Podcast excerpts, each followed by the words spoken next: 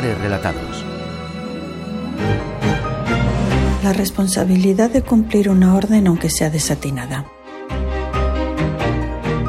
Muchas veces los servidores del rey se ven conminados a cumplir una orden real o una orden de los servidores del rey, aunque estén convencidos de lo incorrecto de, esa orden y las consecuencias que puede llevar su cumplimiento. Esto lo vemos en, un, en el mar. ¿Qué pasa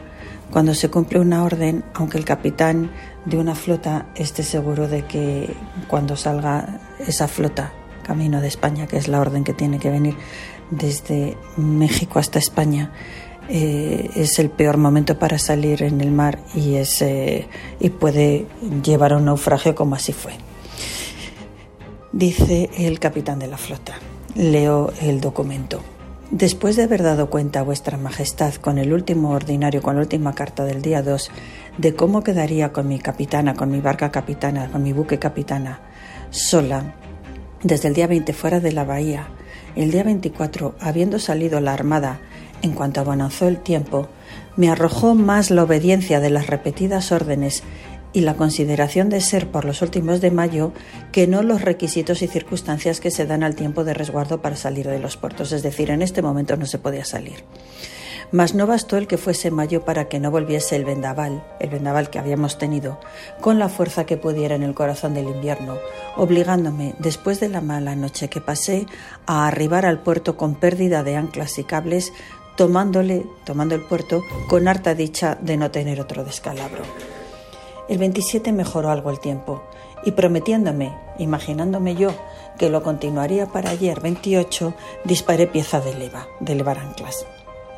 Por la noche volvió a aventar el vendaval y amanecí con él sin esperanzas de salir,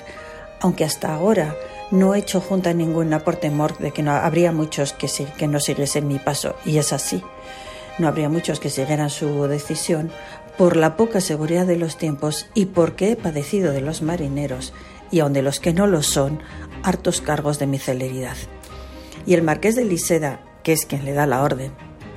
me ha escrito, movido por su celo, porque ya ha llegado la flota a estar en estado de seguirme, como si yo estuviera en la mar sin más divertimento que el de atender a ganar el tiempo, y me ha obligado a que responda. Lo que vuestra Majestad se servirá de mandar por ver la copia referida, porque de una vez, lo dice, lo dice como para justificarme, porque una vez que me desembarace de todas estas eh, cuestiones burocráticas, pueda atender a lo principal de esta armada, que es organizarla y prepararla para la partida y he hecho la primera junta de cabos, capitanes y pilotos, cuyo testimonio remito también a vuestra Majestad. Y no acabaron de volver a sus naos cuando apretó tanto el vendaval que obligó a muchas naos de la flota a calar masteleros y vergas y dar fondo a otras anclas, y a mi capitana y demás naos de guerra a arrear las vergas de mayor y trinquete.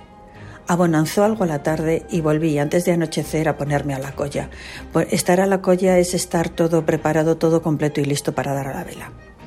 y a medianoche que calmó, me apiqué a un ancla y disparé piezas, piezas de leva.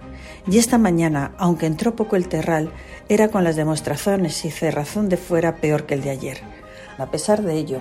me he hecho a la vela con esperanzas de que vaya mejorando y me permita navegar, aunque sea en últimos de mayo. Y sobre tanto mal tiempo y a las órdenes repetidas de Su Majestad y tener muy presente que conviene aventurarse aquí lo menos para ganar en las Indias lo más para el invierno, como diversas veces he argumentado, partí. Con lo que espero que antes de llegar a otras manos de vuestra Majestad con el aviso de mi salida, llegaré yo. Y llegará también la carta que está en poder del señor Marqués desde el día 24 que sale a la mar, dando cuenta a vuestra Majestad de ello. En el folio siguiente, a, esta carta que firma el 29 de mayo de 1650, dice, he salido con mal tiempo pero me han obligado. Y para evitar los chismorreos, dice, no obstante las prevenciones tan anticipadas de los riesgos que se seguían a esta armada, de la dilación de su salida, he venido a dar principio a mi viaje en el peor tiempo y porque conviene asegurarnos de la culpa que en esto podríamos tener, pues por mi parte he anticipado las horas, dando harto que decir a los ociosos y exponiéndome a no pequeños riesgos y descalabros. Es decir, el profesional está convencido de que ese es muy mal momento para eh, partir, pero ha dado cumplimiento a las repetidas y reiteradas órdenes que el señor Marqués de Liseda le da por boca del rey. Beatriz Sanz Alonso, Instituto de Historia y Cultura Naval, Radio 5 Todo Noticias.